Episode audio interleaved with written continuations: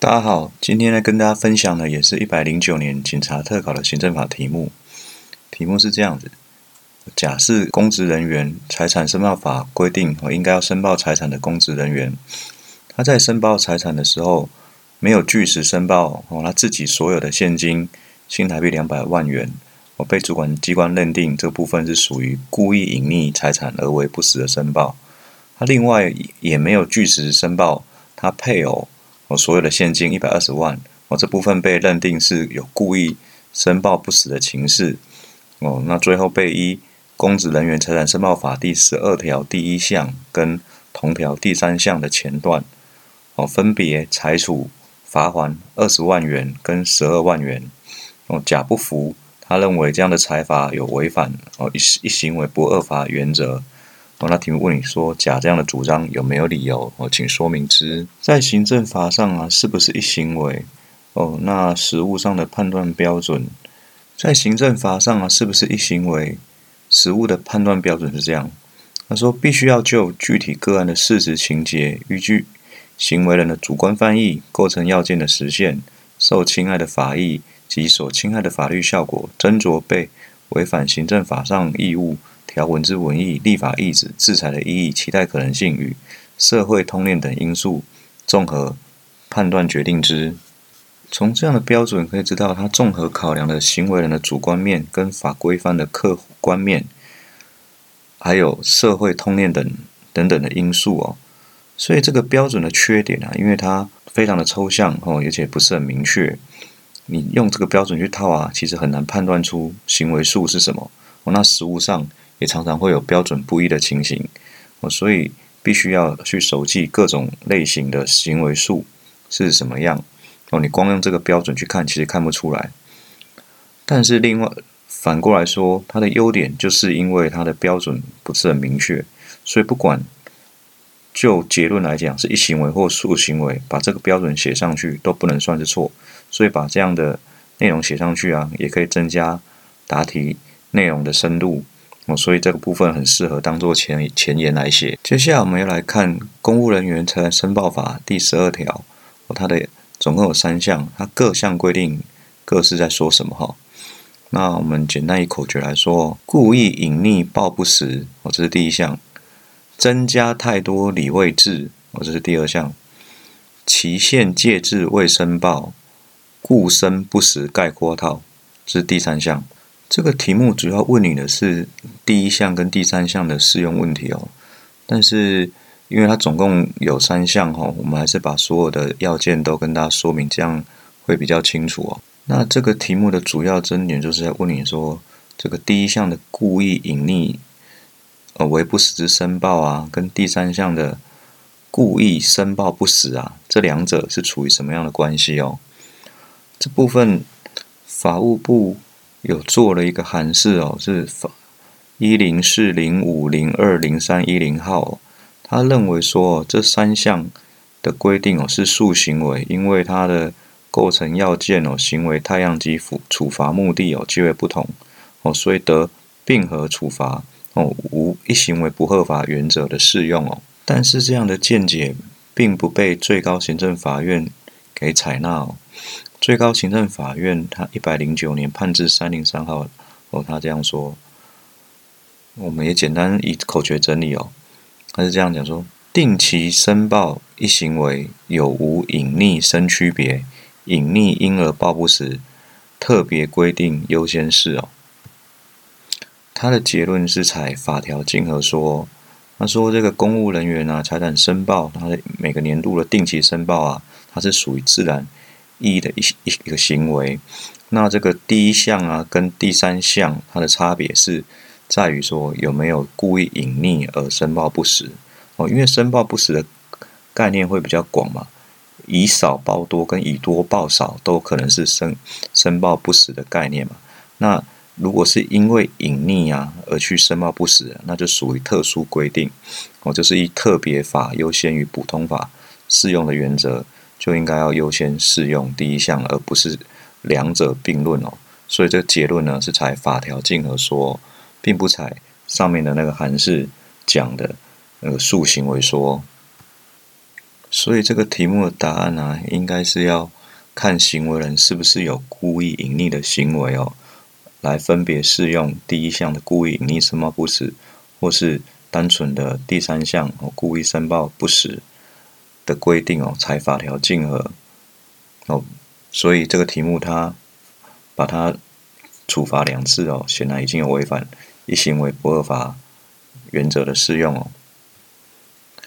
另外，这边要跟其他行政法竞合的概念比较，这部分跟行政法第二十四条也不太一样哦。因为行政法法第二十四条它是比较类似刑法想象竞合的概念哦。那这个题目是法条竞合哦。因为行政法法第二十四条它是讲说一个行为违反数个行政法上的义务规定而受处罚还者哦，以法定罚款最高额。来裁，是规定裁处哦，但是裁处额度哦，不得低于各该规定的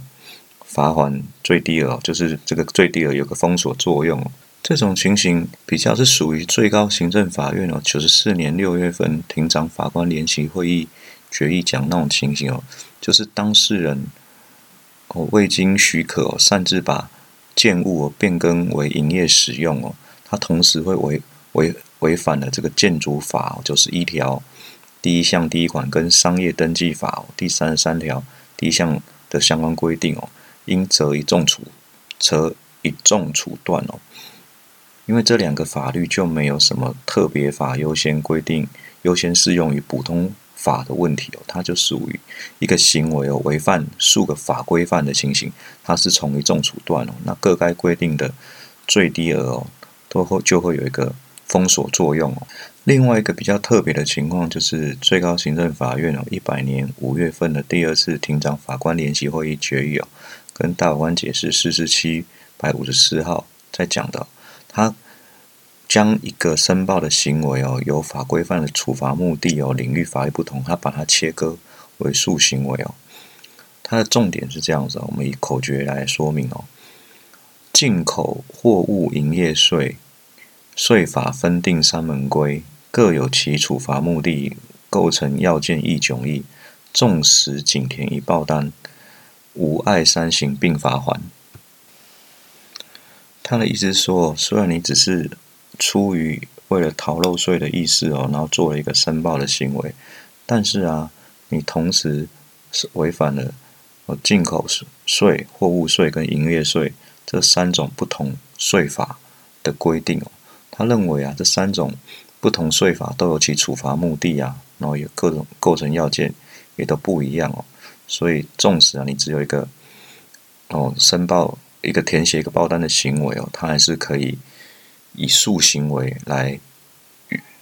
来并并予罚还哦。这边他就是必须要把它。看起来像是自然意义的一行为哦，用法规范的规范目的把它切割成为数行为哦，来避开这个行政法法第二十四条的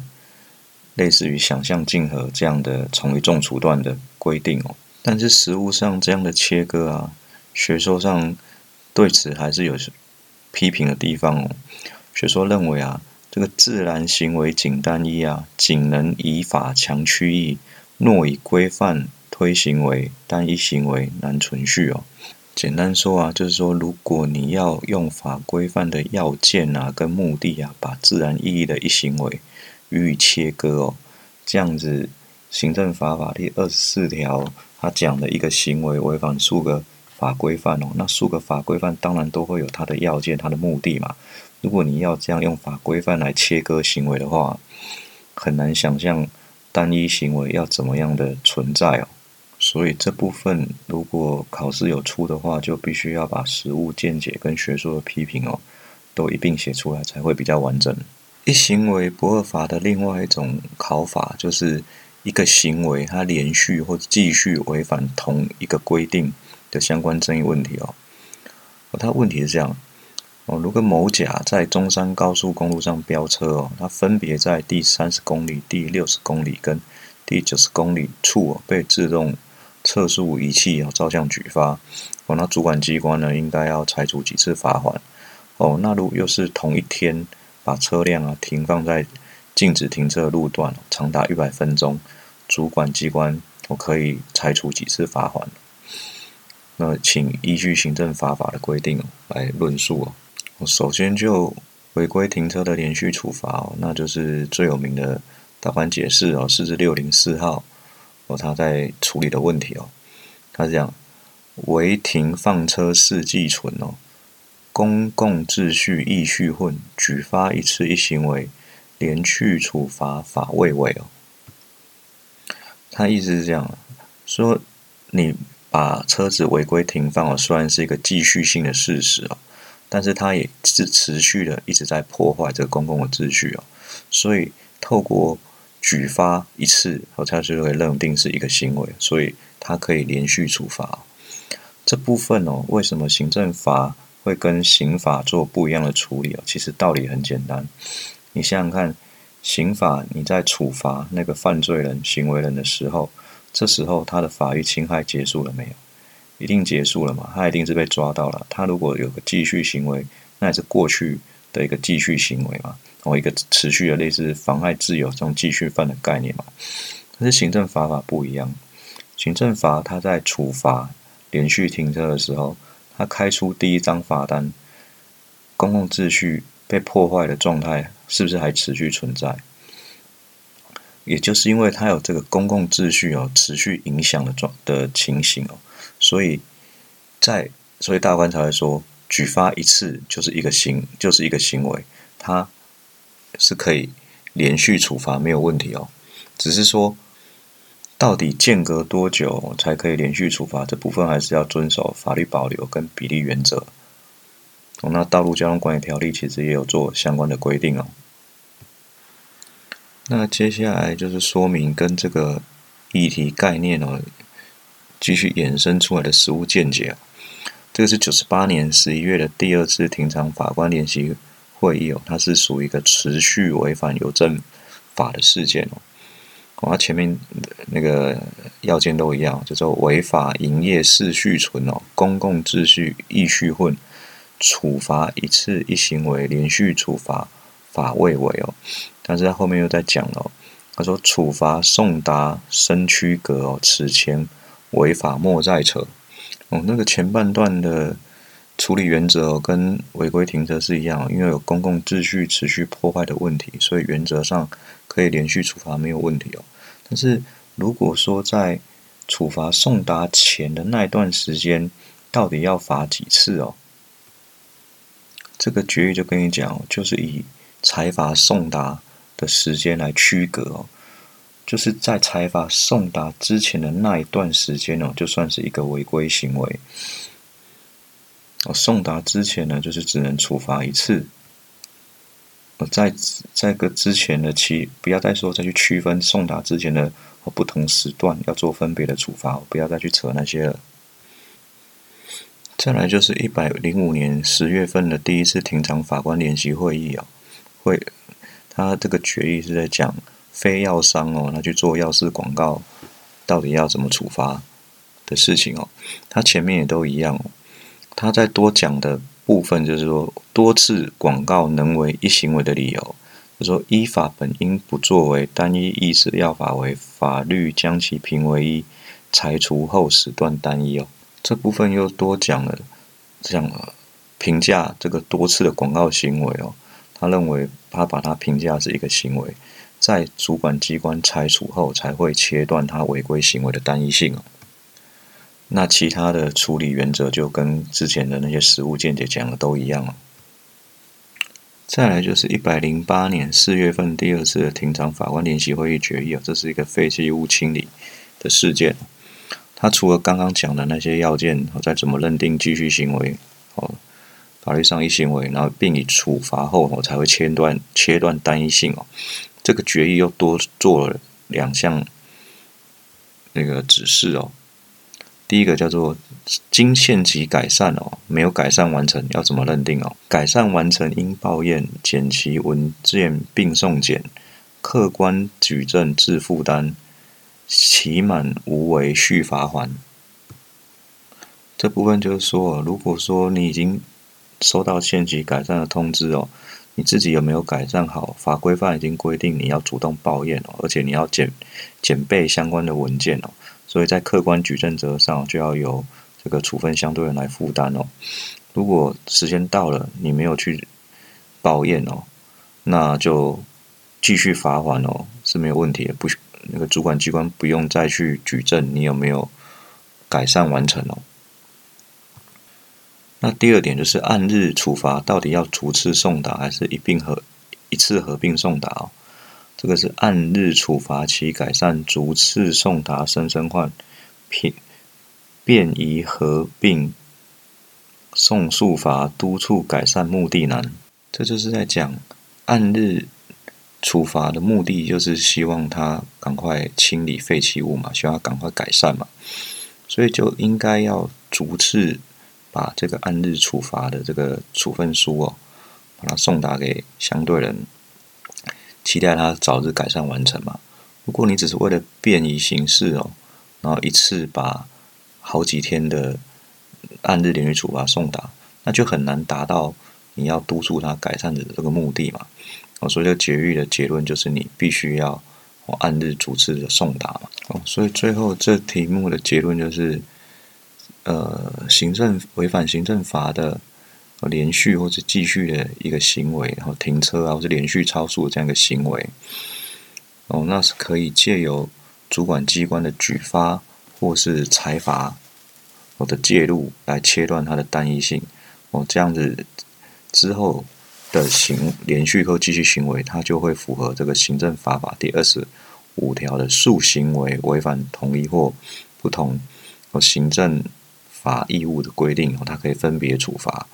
哦，但是这个连续处罚的间隔，它还是必须要符合法律保留跟比例原则。那道路交通管理处罚条例其实也有做相关的规定哦，就是在超速的部分哦，它规定这个违规的距离哦，必须要相距六公里以上，然后违规的时间间隔六分钟以上，或行驶经过一个路口以上，那。违规停车的情况哦，他也是讲说，你未及时把汽车移至哦，每逾两个小时哦，他总不能你每每隔一分钟就要来开你一张罚单哦，这也会违反到比例原则的问题哦。